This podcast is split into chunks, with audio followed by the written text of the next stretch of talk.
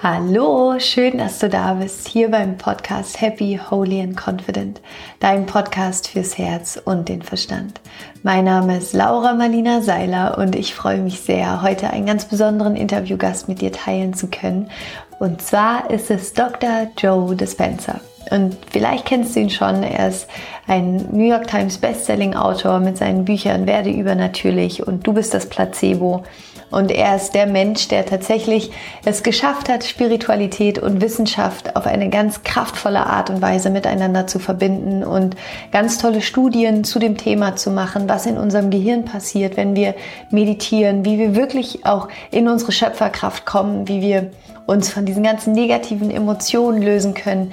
Er hat schon hunderte von Wunderheilungen tatsächlich auf seinen Seminaren gehabt von Menschen, die ähm, ja tatsächlich ihre Krankheiten heilen konnten, die in ihre Kraft gekommen sind und ich war selber auf äh, mehreren Seminaren von ihm, habe es selber schon mitbekommen. Und es ist wirklich einfach unglaublich, was er sein, in seiner Arbeit macht. Und deswegen freue ich mich heute sehr, dieses Interview mit dir teilen zu können, wo er darüber spricht, ja, wie wir in unsere Schöpferkraft kommen können, wie wir es schaffen können, uns von unserer Vergangenheit zu lösen und wirklich eine, eine ganz neue, kraftvolle Zukunft für uns zu erschaffen. Und das Interview äh, ist auf Englisch, aber du findest natürlich auch wie immer bei mir ähm, im Podcast auf meiner Webseite und auf YouTube in den Untertiteln die deutsche Übersetzung. Vielleicht noch nicht sofort, aber äh, auf jeden Fall spätestens in den nächsten Tagen wird da die Übersetzung da sein, damit du es dir auf Deutsch auch anhören kannst. Und ich wünsche dir jetzt einfach ganz viel Freude mit dem Interview mit Dr. Joe Dispenza. I'm so happy and grateful to have an amazing person on the podcast today. It's Dr. Joe Dispenza. Many of you may know him already, and um, yeah, I, I love his work, and he's he's just amazing. And so, just welcome to the podcast, Dr. Joe Dispenza. Thank you, Laura. I'm very happy to be with you. Thank you so much. Um, let's just dive right into it. You are in Brussels right now, right? Yes, on your yes. on your seminar tour. And um, when you're traveling, do you have a morning routine? I do. I do. I mean, for me personally, I, I work on physical balance, chemical balance, and emotional balance. I think those are the three things that keep us healthy. So, first thing in the morning, I do is uh, my my number one priority is to connect with. Uh, the field and uh, to surrender my identity and and uh, create from the field instead of from matter and and uh, that's something that's of a very high value to me because I think when you are defined by a vision of the future, uh, for the most part, you stay out of the memories of the past. So I like to get my brain and body right uh, uh, before I begin uh, my day. Then I then I do a workout. I do something physical for my body, uh, and then I take care of myself. Um, you know, with good uh, good nutrition, and then uh, I start my day because the rest of the day I'm serving. So it's a good idea to take care of me before I take care of anybody else. Yeah. Well, there have been many things already in your morning routine that I would like to talk to you. The first thing is you said you connect with the field. So I can imagine that some people are listening right now and they're, they're like, well, he's playing soccer. what is he doing? yes, yes. So, I was I was kind of hesitant in saying it, but I start I start my day with uh, morning meditation, and I allow for two hours every morning for myself uh, for that work. And so I'm an early riser. Um, I think that according to the research that we've done uh, numerous times, uh, that there's a moment where when we're going inward, where we have the ability to get beyond ourselves, to get beyond our body, you know, because we think we're our body, get beyond the people in our lives, the things that we own, our cell phone, our computer, the places we need to go to work, home, wherever, at shopping, and get beyond linear time itself. And and um, that elegant moment is when we turn inward and, and connect to the generous present moment, and all possibilities in the quantum field exist in the present moment. So so so the act of connecting is getting beyond yourself and becoming pure consciousness, dissociating from everything in the three dimensional reality. And if you take away every body, every person, everything, every place, and time itself, and you eliminate the planets, the moons, the stars, the light from the stars, you're left with this empty space, this void, and that is the field. Uh, even though you can't see something there, doesn't mean it doesn't exist. It's it's where possibilities exist. It's where frequency exists. It's it's a it's a level of, of energy that exists beyond matter, and and so much research has shown that it's not matter that's emitting a field; it's the field that creates matter. So if you create from the field, you can have greater effects on matter. So, so for me, um, that moment of, of connecting uh, to the quantum field, that invisible field of energy and information that governs everything material and connects everything physical, uh, is a good place to start thinking yeah. about who you want to be when you open your eyes. And so, so we have to get beyond ourselves, our past identity, to create a, a new identity. And it's not about uh, wealth, and it's not about success, and it's not about health. In fact, it, it's about who we become in the process. And so, I think uh, I think more and more people are interested in in in uh, in going inward and being able to to have a little bit more control in their life.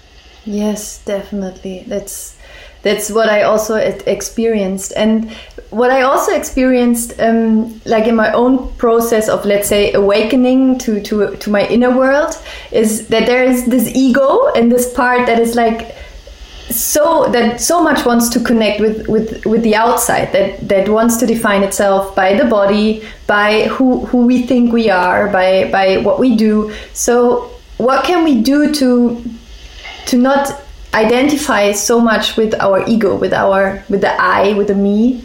Mm-hmm. Well, I think uh, I think uh, there's got to be a balance. Uh, we have to keep one foot in the real world and one foot in the quantum world, and that means that we have to be practical people when we're navigating in, in three dimensional reality. And and let's face it, we spend the majority of our time there. This is what, what physical reality is about. Is about engaging in uh, in this this world with our senses, and and so so the problem is is that when the ego when the ego is in balance its job is to protect the self, to protect the body. If you're if you're near a bonfire and the and the embers are blowing um, uh, ashes towards you, your ego tells you to step away. If you're hiking and you're going along a very narrow cliff, it's your ego that says stay close uh, to the wall and stay away from the edge. It's the ego's natural job is to protect us, you know. So what happens though is when we get switched on by the hormones of stress which, by the way, is 70% of the time,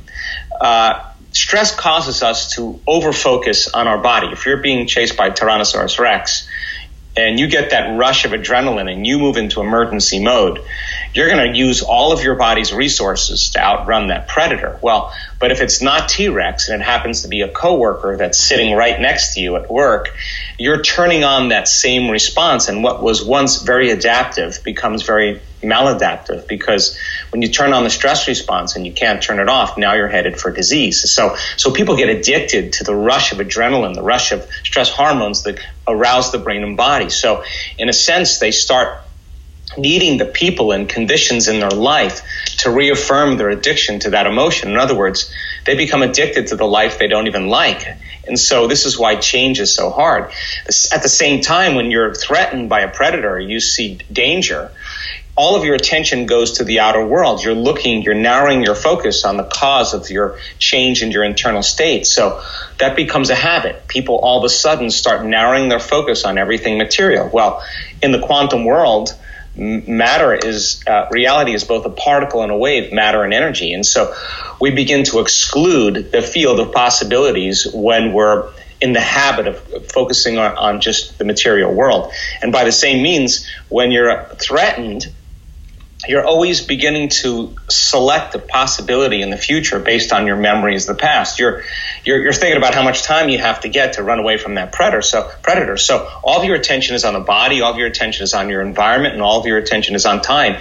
And now where you place your attention is where you place your energy. And now you're locked into the rules of Newtonian physics, where you have to be uh, play by a certain uh, amount of rules. In other words, your matter trying to change matter. Now, when this happens, all of a sudden the ego gets endorsed and be, become overly selfish. Now we're selfish. We're trying to take care of ourselves. We become self-indulgent, self-important, self-centered, self-aggrandizing. It's all self-pity. It's all about the self. And this is where people wind up in trouble because, because there's only a few things you can do. You can compete, you can manipulate, you can lie, you can fight for it, you can try to predict it, try to control it. That's matter trying to change matter. So then the ego gets more frustrated because it can't produce an outcome, and then those very hormones of frustration further endorse the ego, and now the person's on the hamster wheel. They can't get out of their life. By very nature of the concept of change, to change is to be greater than your body to be greater than your environment and to be greater than time. So then we have to lay down the very thing we used our whole lives to get what we want for something greater to happen. And that breaking that habit of how we've created or gotten things that we've wanted in our lives is the work. That's the work. So when we create from the field instead of from matter, we have to shed the ego and we have to shed the identity. Now that sounds really simple in a, in a phrase, but if you keep waking up every morning and thinking the same thoughts, making the same choices, doing the exact same things, creating the same experiences, and producing the same emotions every single day, and those same emotions drive your very same thoughts, your biology, your neurocircuitry, your neurochemistry, your hormones, and even your genes are going to be the same. In other words, you're programming your body into a predictable future based on what you did in the past. And now we lose our free will to the program. So you do that for 20 or 30 years, and all of a sudden you decide to sit down and find the present moment, and your body says, well, I'm on a program. I got to get up. I got to make breakfast. I got to go to the bathroom. I got to check my emails. I got to watch the news. I got to take a shower. Your body's trying to get up and do things, and you're asking it to stay in the present moment. And so then the work is reconditioning the body to a new mind. It's training the mind and the body to be in the present moment and not not run to the future or the past. So then the work then is finding that present moment and having a free will that's greater than the program. Having a mind that's greater than the body to condition the body to a new mind. And in the beginning, it's tedious. It takes a lot of effort. But if you know the formula and you know how to do it, we have so much research to prove that you could be you could be sick, you could be overweight, you could you could um, have a terrible past, uh, you could have all kinds of things that people excuse themselves for. Uh, too old, it doesn't matter. We've measured these changes on every age, every body type, every culture, every race, uh, every disease. People have once they understand the formula, then they know how to overcome their ego. Yeah. Well, I mean, this is what you teach, right, in your seminars. So we don't, I mean, it, it would really be too much to really explain how to do it. But um, you are on a tour right now in Europe, right? So well, there are, oh, in, yes. in, in Germany. And I'm in I'm Brussels. I'm in, in Brussels. Belgium, but then you will be in Germany as well, right? In right. I just I just came from Vancouver, so yes, I'm in Brussels, and then we'll I'll yeah. do a few events before Germany, but yes. Yeah. So everyone who who really wants to get into it, like go to the events. It's yeah, it, it really changed so much for me as well. But uh, what I love about uh, when when I've been uh, at your seminars is one sentence you say very very often is, "How do we know it?" We measured it. so um, maybe we can talk a little bit about how you measure and what were like for you your most important findings when you're measuring like the brain waves. What what is changing actually? Because you can really see in the brain what changes when we go into this like when when we connect with the field, when we go into this deep connection with with ourselves. So maybe we can talk a little bit about that. Sure, sure. I mean, uh, in the last uh, nine years or so, I've done extensive research on our student body, on our community. And the reason that I decided to do that is because we started seeing people in a weekend workshop have significant changes in their health. You know, walk in with MS and then three days later, out of their wheelchair, walking by themselves. Uh, uh people with all kinds of health conditions were beginning to change uh, in, in just a few days. And, and when I saw that, I said, something must be happening inside of them. They have a subjective experience, but let's measure it objectively. Why? Because I want to demystify the process so that people have within their reach all the tools to begin to make significant changes. So I gathered a team of scientists and researchers. Many of them uh, were skeptical. And that's great news because I love a skeptic. It means they're going to challenge the theory. So we've done uh, over 8,500 brain scans. We'll do some brain measurements in in um, Bonn, Germany when we're there in March. Our, our team of researchers will be there, and we're interested in measuring a person's brain as an example before they come to the event They go through a week of training and a week long workshop where they're with a community of 1,200 people, everybody understanding the information, giving numerous opportunities to apply it, to refine their skill. Uh, and then at the end of a week, let's measure their brain again. And I want to see if those changes aren't just in their minds, they're in their brains. And so we have such important research to show that within even four days, we see people with anxiety, depression, uh, traumatic brain injuries, Parkinson's disease, um, uh, Alzheimer's, all kinds of conditions in their brain, as well as conditions in their body, have significant changes. We've also measured thousands of brains in real time. In other words, what's going on inside during the transformation process? Can we begin to find a way to create a better effect for a person who's making those changes? And as an example, we now know that if you're analyzing your life, within some disturbing emotion, like if you're angry, if you're frustrated, if you're fearful, if you're resentful, that if you're analyzing yourself and your life within that emotion, you're going to make your brain worse every single time. The key then is to be able to get beyond that emotion. And if you're no longer um, uh, uh, analyzing your life within that emotion, we could say if emotions are a record of the past, you're no longer thinking in the past because the solution isn't in that emotion. It's when you get beyond it. We now can induce certain states. We know that certain words produce dramatic brain changes. We can teach people how to regulate and change their brain waves. And we have students that can do it in four seconds, five seconds, nine seconds, 10 seconds. It's a skill. They've practiced it enough times that they can slowly get beyond their analytical mind. And what separates the conscious mind from the subconscious mind is the analytical mind. So if you're going to make changes to those automatic programs where 95% of them exist subconsciously, you can't do it with your conscious mind. That means you got to know how to regulate and change your brainwaves. So we also have incredible research to show what the mystical experience looks like. We now know exactly what happens when the brain switches on and has a transcendental moment. In fact, we can predict it and at the same time we know how to induce it. So these are all exciting things because the brain measurements during the transcendental moment are producing such order and coherence in the brain, producing such elevated energy in the brain, is suppressing the, the analytical mind, the thinking brain, and this whole other system called the autonomic nervous system is switching on. And it's that's what begins that begins to heal the body. So we're starting to piece together this wonderful model, Laura, that shows that there is a very direct correlation between the brain and the body, and there's a direct correlation between the brain and this invisible field called the quantum field. And when the brain starts processing a new stream of consciousness, there's a change in energy. And when there's a change in energy, all of a sudden you see more energy moving into the brain and the light bulb gets brighter and the person is going into a super aware or super conscious state. In fact, they're having an inward experience that's more real than the reality outside of them. And, and since experience enriches the brain, it begins to mold and shape the brain and change the brain from the past. By the same means, that experience produces an emotion.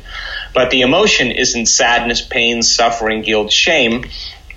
The emotion is this this quality that is very difficult to explain in words, but it's a level of love that is not chemical. It's very electric. It's a very, it's uh, a very, uh, it's an arousal that uh, gives the body this new information. So it's that elevated emotion that begins to select and instruct new genes, and genes make proteins, and proteins are responsible for the structure and function of the body.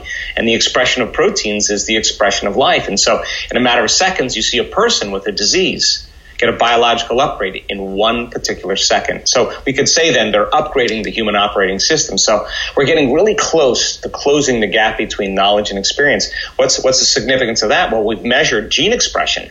We said, can people, by thinking new thoughts, making new choices, doing new things, having new experiences in, in four days and experiencing new emotions, are they able to regulate new genes? And we found out that just in four days, people signal the gene that reduces cancer and tumor growth, two genes, genes that uh, reduce oxidative stress, anti-cancer, anti-aging, anti-heart disease, anti-stroke, anti-neurodegenerative, anti-inflammatory, antimicrobial, genes that cause nerve cells to grow, not just not just making new connections, but the growth of new neurons in response to novel experiences.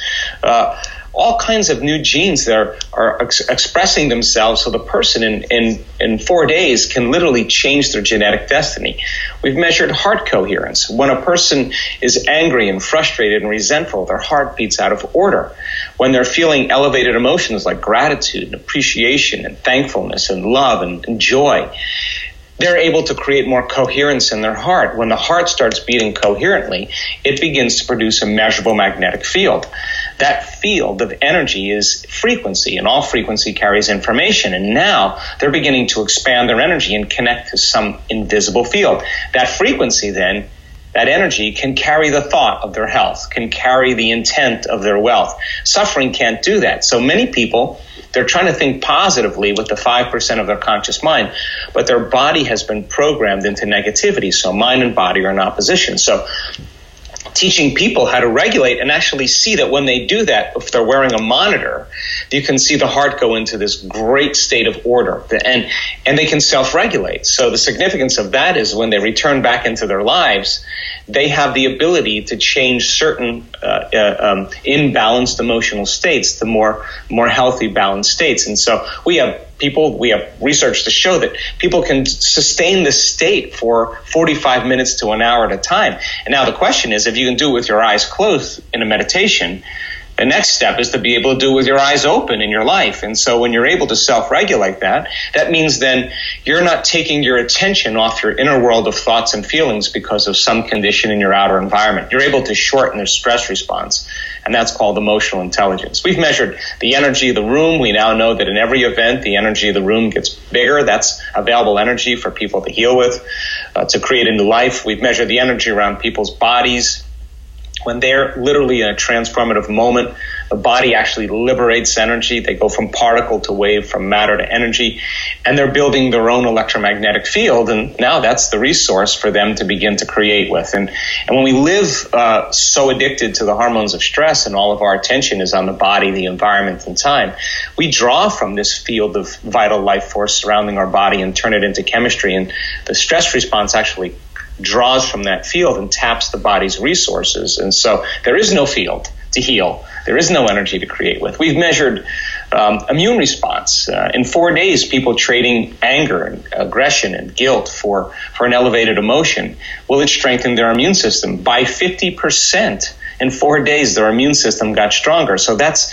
significant because we see people with MS and lupus and food sensitivities and anaphylactic conditions literally in four days heal themselves, and that's because they're changing their internal state. We've measured telomeres, the little the shoestrings on the end of DNA, to say if a person does a meditation for 60 days, will it lengthen their life? And 74% of the people or that were involved in the study lengthened their life four to eight days. I mean, if they did it for a year, you can see they're changing their genetic destiny. So we now know that common people around the world are doing the uncommon. We now know that there's a language to be able to explain it, and the language is science. Science is the contemporary language of mysticism. It's what demystifies the mystical.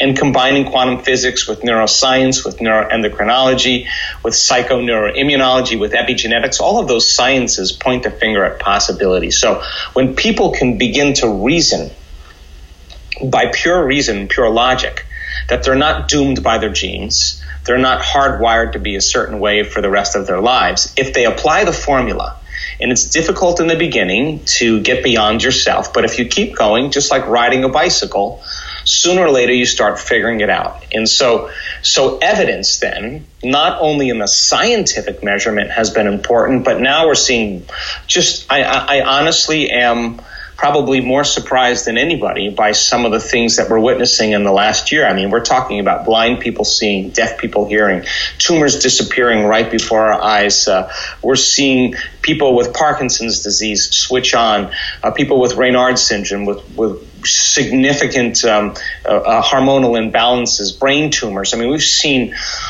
so many things in a week's time literally uh, disappear. People with stage four cancer just go into remission. So now that evidence of the person actually standing in front of an audience and saying, I had this condition and now it's gone. They have the they have the scans and the measurements to prove it. And they don't look like a movie star and they don't look young and they don't look buffed and they don't look healthy. They just look like a normal person. The audience relates with that person and they start saying, "My goodness, if this person can do it, then it makes sense that I can do it as well." So then that's that's that's so important because the experience leaves a footprint in in the quantum field for someone else to step into. But when you're witnessing the evidence in three dimensional reality, you cannot go back to being the same person again. And that evidence then is happening not only in our measurements, the evidence and changes that are happening in people's bodies and in their lives, not only with their health, but new relationships, new careers, new opportunities, abundance, whatever it is. Once you start applying the formula, you begin to you begin to prove to yourself that you're more of the creator of your life and less of the victim of your life. Yeah. Thank you so much. That was a lot of input. Thank you so much because it's so valuable.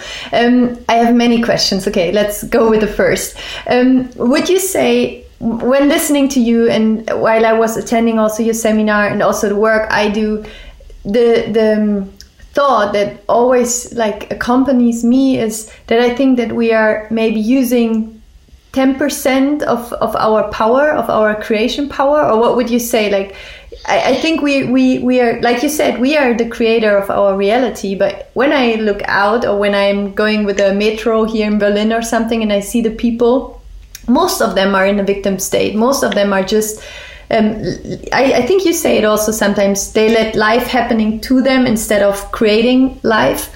Sure. So um, the first question is, what do you think? Why is it like that? Wh where did we lose our our power of creation? And mm. like, what would you say to bring it like really into to practical day to day life? How can we get back to it? How can we sure. acknowledge our own power of creation? Well, I mean, it's a long story, but let's make it short. The, the bottom line is is that um, if the, the definition of a victim is when someone says to you, "Why are you so unhappy?" and you say, "I am this way because of that person or that thing, that circumstance," which is really saying, "I'm allowing my outer world."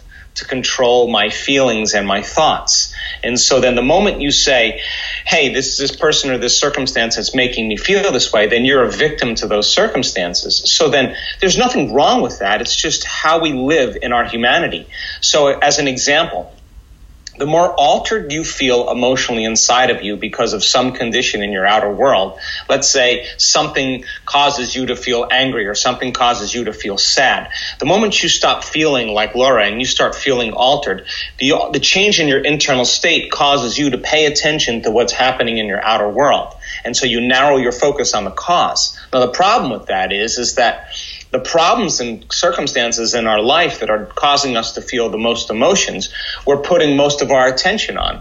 And where you place your attention is where you place your energy. So in a sense, you're giving your power away to that person or that circumstance. So then now your energy is commingled with the person that you dislike, with your enemy, with, with your boss, with your coworker, with your ex, because that's where all of your attention is. So then so then when you're living in survival then you're saying well that person who's betraying me or that person that's making me feel unhappy, I got to be prepared when uh, when it happens again. So we start anticipating subconsciously that's it's going to happen again. So we live in this constant state of vigilance, this constant state of survival. And in survival, it's not a time to create. If you're being chased by a predator, it's not a time to sit down on the ground, go within, close your eyes. You would be vulnerable. It's not a time to learn. It's not a time to open your heart. It's it's it's it's not a time to go within. It's a time to run, to fight, and to hide. And so the primitive nature in us and survival, which again, 70% of the time, we're living in that state of emergency. And in emergency, it's not a time for growth. It's not a time to create. It's not a time for repair. It's a, it's a, it's a time for emergency. So then think about this. So then, so then if you're waking up every single day and you're living in this constant state, then for the most part, then you're not going to want to believe that your thoughts have anything to do with your future. In fact, getting a person to sit down and close their eyes who's who's fearful, who's anxious, who's worried, who's depressed, that takes an enormous amount of effort. So, but if they understand the theory and the technology then then all of a sudden, if they start applying themselves and going within, and every time they start noticing a thought that's connected to a person or to an emotion, and they stop and they settle their body back down into the present moment, the act of doing that is a victory. Most people say, I didn't, I can't focus. No, you became aware that you lost the present moment and you return back to the present moment. Every time you do that, you're telling the body it's no longer the mind, that you're the mind, and there's a liberation of energy. The body's releasing energy. Then the body says, well, you normally wake up at, at 8 o'clock, you get in traffic, and now all of a sudden you start getting angry in traffic, and now you're sitting there with your eyes closed, and the body's going, You're off schedule. You usually feel angry at this time. So the body starts craving anger. And so what it does is it sends signals to the brain of all the past things in your life you can get angry about. And now, the moment you realize that your brain is doing that, just for the addiction of that emotion. And where you place your attention is where you place your energy. If you put your attention on that emotion, you're siphoning energy out of the present moment into the past. You become aware of that. You return back to the present moment and you tell the body then it's no longer the mind.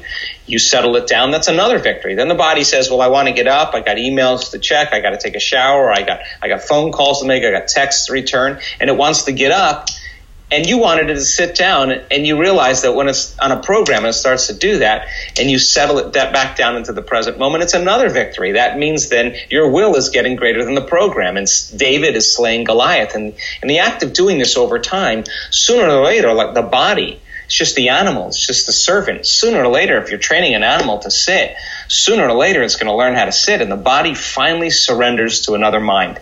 And that is the moment the person starts freeing themselves. So then, once they get beyond their body, their identity, the people in their life, the things they own, the place they live, in time itself, when they become pure consciousness, now it's time to begin to connect to that resource, that field. And being able to understand how to do that allows them all of a sudden to create more from holism, from oneness, instead of duality, polarity, or separation, because the hormones of stress heighten the senses and we become materialists, which means then there's me here and there's you there. And if you look different than me, I'm going to feel more separate. And then there's me here, and then there's my dreams way over there way out there because that's how I see them at a distance. And I got to drag my body through space.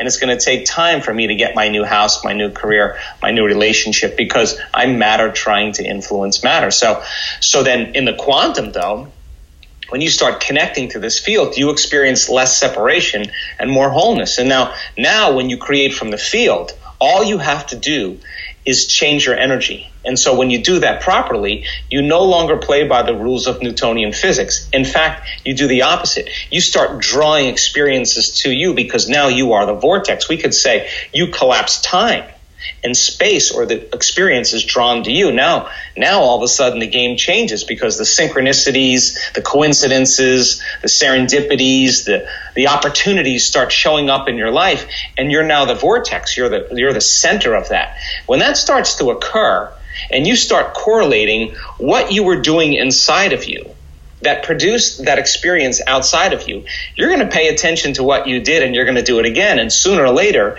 you're going to start believing more that you're the creator of your life and less the victim of your life. Now, here's the caveat. You can't have a great meditation, feel all holy, feel all spiritual, feel all connected. And then the moment you open your eyes, you return back to the program. You start getting angry, you start getting frustrated, you start getting impatient the moment you do that, you just disconnected from the energy of your future and you're back to the energy of your past and don't expect anything to change in your life.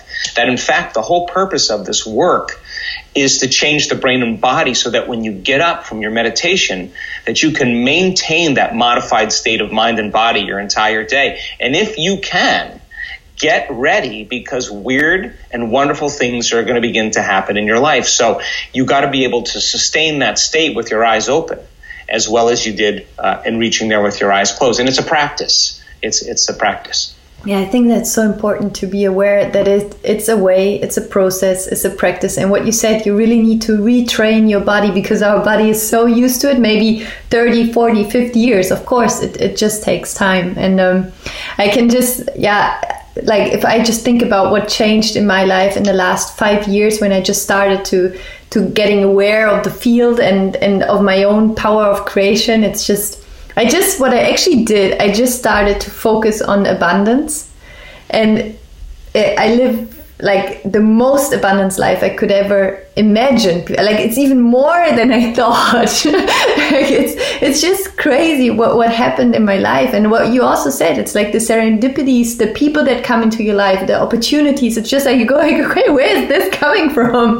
It's sure. so so amazing. Yeah. And and and it's I mean even Einstein said it's a vibrational universe. I mean yeah. when there's a vibrational match between you and some experience that exists in the quantum field, get ready because if you're you're drawing experiences to you, and then all of a sudden you have to keep redefining abundance. I mean, my definition of abundance today is very different than it was just uh, just a year ago because so many people think abundance is about money, but abundance is having more than you need. Yeah, like uh, having having way more than you need. So I have I, my, all my needs are met and then some, and then and then when you have that experience then what is your next definition of abundance? If you truly believe then that's abundance, is there another level? But you would never know that until you've had the experience of abundance to that point. So then all of a sudden, our definitions begin to change. Same thing with health. Uh, you see all these people, they come in and they think that they just want to get their body healthy. But what they're really doing is getting their mind healthy.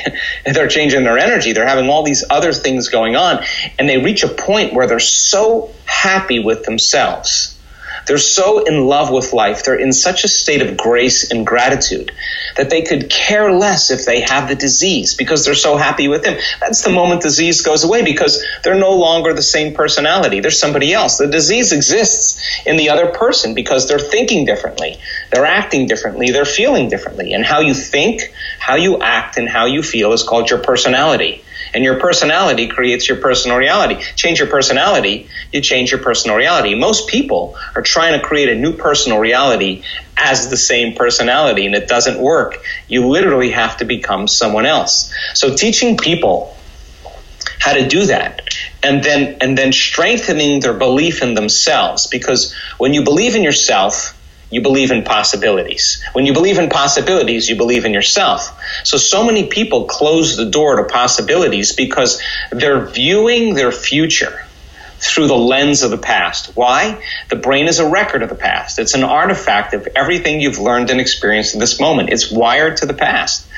And feelings and emotions are the end product of past experiences. So most people wake up in the morning, they start thinking about their problems. Those problems are memories that are etched in their brain that are connected to certain people and things at certain times and places. The moment they start remembering their problems, they're already thinking in the past. Every one of those problems has an emotion associated to them. So they start feeling discouraged. They start feeling unhappy. They start feeling like a failure. And the moment they feel those emotions, now the body's in the past. Why? Because thoughts are the language of the brain and feelings are the language of the body. And how you think and how you feel creates your state of being. So in a sense, most people wake up and their entire state of being is in the past. So how can they see a new possibility when they're viewing their future through the lens of the past? So then I say, if you're not being defined by a vision of the future, then all you're left with is the memories of the past and you will be predictable in your life. So people love to wait for trauma or crisis or disease or diagnosis or loss or something to go wrong in their life where they just reach their lowest point where they say, I got to change and I got to stop thinking this way. What have I been thinking about? How have I been acting? How have I been feeling? And, and the act of observing yourself by observation begins to disentangle you from the program because now you're the consciousness observing the program and you begin to objectify your uh, subjective self. That's lighting a match in a dark place. And most people would rather turn on the TV, they'd rather get on their cell phone, they'd rather get on the internet. They would rather something outside of them change how they feel inside of them. And, and, and, and this work is about regulating it without anything outside of you. Because when you do that, now you're free. You don't need a person. You don't need a drug. You don't need a thing. You don't need a shopping spree, a football game. You don't need any of those things. You can do it uh, uh, you know, by yourself. And that's when we begin to develop this thing called unconditional love. Because our students, we've measured their neurotransmitters oxytocin levels and many of our students go up hundreds of hundreds of times. Oxytocin is the love chemical, and oxytocin signals nitric oxide, and nitric oxide signals a chemical called derived endothelial relaxing factor, which is a big word for causing your heart literally swell, causes the arteries in your heart to get more oxygen, more nutrients, more blood. It's not something mystical. It's very physiological.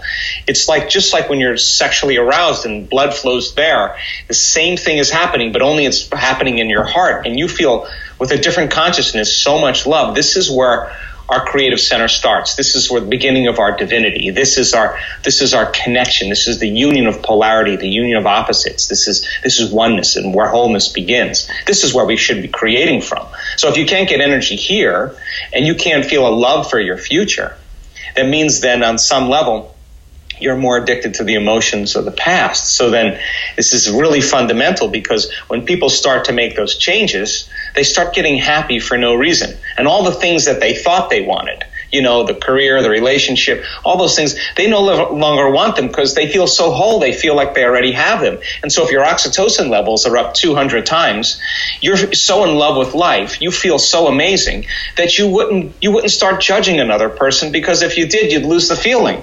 And people start figuring out, I'm just going to stop judging. Hey, that person that betrayed me 10 years ago, I, I feel so whole. I'm going to let them go. I'm, I gotta take my attention off them because you feel so great you don't really care about them any longer. And that's forgiveness, but you're not trying to do it. You're not trying to be spiritual. You're not trying to be uh, uh, forgiving it's the side effect of a shift in consciousness. And, when energy makes it to the heart, it goes right to the brain. We've measured that enough times, and it resets the person's baseline for fear and anxiety. It's, it begins to change the survival centers in the brain, and the person's no longer so vigilant looking around in their outer world of what's going to change and try to control and predict it.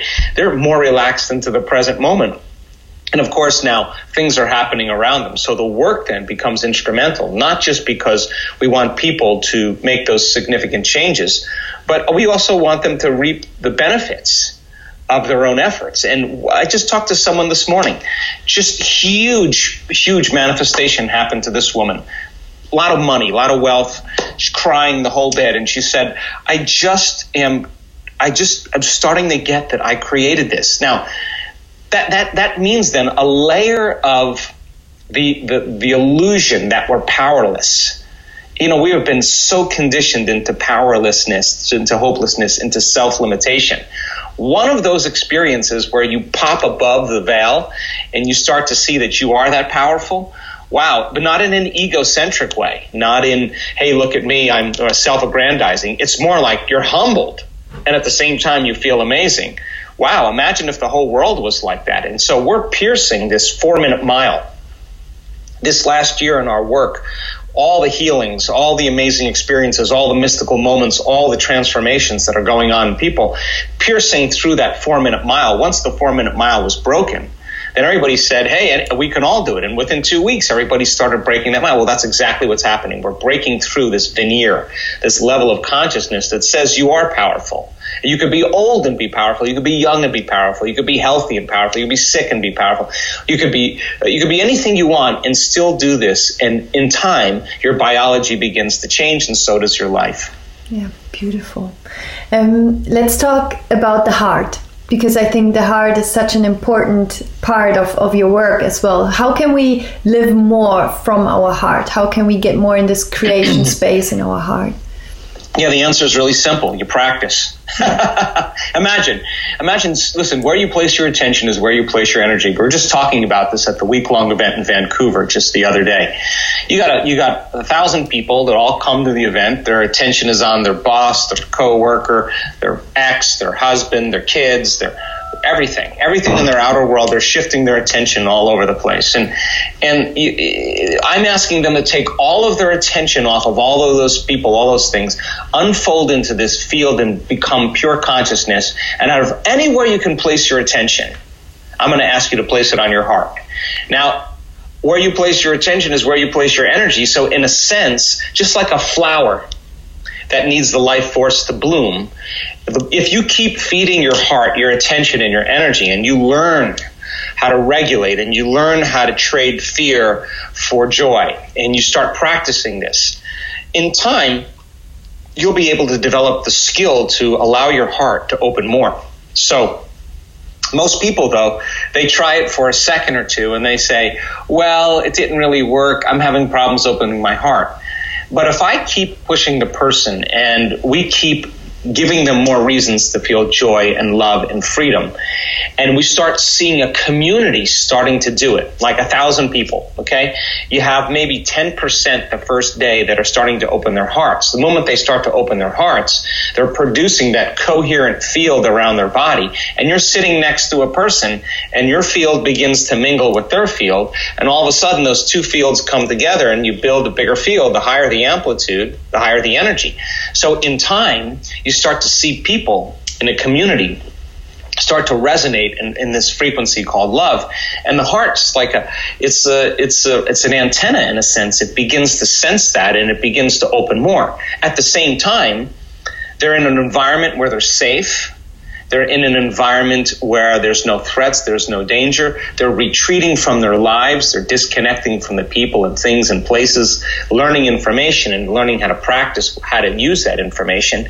Like a skill, then, they begin to notice that they're feeling more joyful. They start to notice that they feel more love. And, and each day there's a progression. So, so we start every meditation in this work by acknowledging this creative center. Why? Because it requires a clear intention, which is a coherent brain, and an elevated emotion, which is a coherent heart, to begin to produce an effect on reality. So we teach students how to create brain coherence, and boy, we have so much research to show that you can do it. And we teach them how to create heart coherence, which we we have we just did a huge experiment just uh, uh, just last week in Vancouver, and and the result of social coherence is an amazing thing because our research also shows that when you open your heart. Uh, the people that you're connected to within your life will feel those autonomic effects. We can take 750 people, set them in a room, and have the people in the front wearing heart rate monitors, and everybody moves into an elevated state and sends the thought on the frequency of love that the people wearing the heart rate monitors that their bodies be healed that their lives be enriched that their dreams come true that the mystical find them. And at the exact same time in the exact same day in the exact same meditation many of those people the majority of them go into heart coherence. They're they're they're they're, they're being affected in a very non-local way. So how do you change the world? well, you get enough people in heart coherence that not only that they're just meditating for peace, they're not praying for peace. They're the living prayer of peace. They're the example of peace. They're they're walking their talk. They're they're walking the prayer. They are they are a peace. They they've reached that point where they are peace. And when you see people like that that that are unpredictable, like they're not normal in the way that they, everybody else reacts. They're giving you permission because of mirror neurons to do the same. And all of a sudden you see it's something else emerging, a new consciousness, like, like a flock of birds all moving at the same time or a group of fish all moving at once.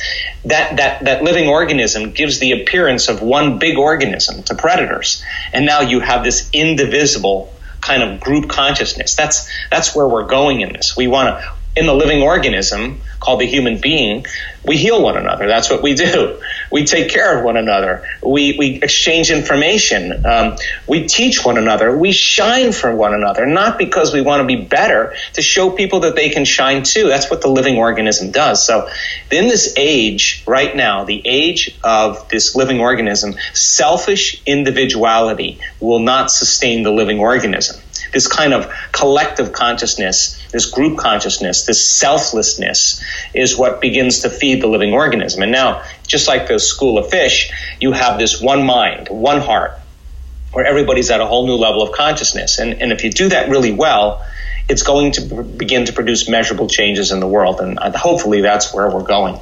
Yes, that is what I hope for too. So, what are you most grateful for today? Wow, I'm just uh, today. Well, we just had an amazing, amazing, amazing event in Vancouver. Um, a lot of miracles. Uh, I'm so grateful for the opportunity to contribute, to, uh, uh an opportunity to make a difference. Uh, I'm so grateful for my team, uh, my staff, my team leaders. I'm grateful for the fact that I'm alive and and I have this wonderful body to experience reality, and and that on some level, I hope that I'm making a difference. I think that's what gets me up every morning. Thank you so much. Well, Dr. Joe Dispenza, I just really want to say thank you so much for doing the amazing work you do. I can imagine that as a scientist, on some level, it was difficult for you as well because I can just imagine that there are many scientists who, yeah, who maybe don't like what you do because it's so different and so empowering. So I, I just can't imagine what you also had to go through to do what you're doing. And I just really want to acknowledge that and the amazing work you do. And I hope that all the people listening right now, I have your book here will check out your new book, Werde übernatürlich in German. And I, I, just wish you the best of luck in everything you do. And yeah, just thank you so much for your time. Thank you so uh, much. And thank you for doing everything that you do and spreading the uh, information around the world that makes a difference. Thank you. Thank you so much. You're welcome. Ich hoffe sehr, dass dir dieses Interview gefallen hat, dass du ganz viel daraus für dich mitnehmen konntest und ja, dass du jetzt sehr inspiriert bist, wie viel Kraft eigentlich in dir ist und was es eigentlich bedeutet, auf einer Ebene von Energie das eigene Leben zu manifestieren und nicht ähm, auf der Ebene von Materie und wie beides miteinander im Einklang ist. Und ich hoffe sehr, ja, dass dich das inspiriert hat, dass du da viel für dich mitnehmen konntest und ich freue mich wie immer, wenn du mir auf Instagram deine Gedanken da lässt, Laura Seiler und mir schreibst, was du aus dieser Folge für dich mitnehmen konntest, was deine wichtigsten Erkenntnisse waren. Und du findest ähm, hier in den Show Notes vom Podcast auf jeden Fall auch nochmal die Links zu den Seminaren von Dr. Joe Dispenza, wenn du gerne mit ihnen in Kontakt treten möchtest oder wenn du gerne zu dem Seminar gehen möchtest. Es lohnt sich auf jeden Fall. Das ist wirklich eine unglaublich tolle Erfahrung. Und ja, ich freue mich von dir auf Instagram zu hören und schicke dir jetzt eine riesengroße Umarmung. Es ist so schön, dass es dich gibt. Rock on und Namaste, deine Laura.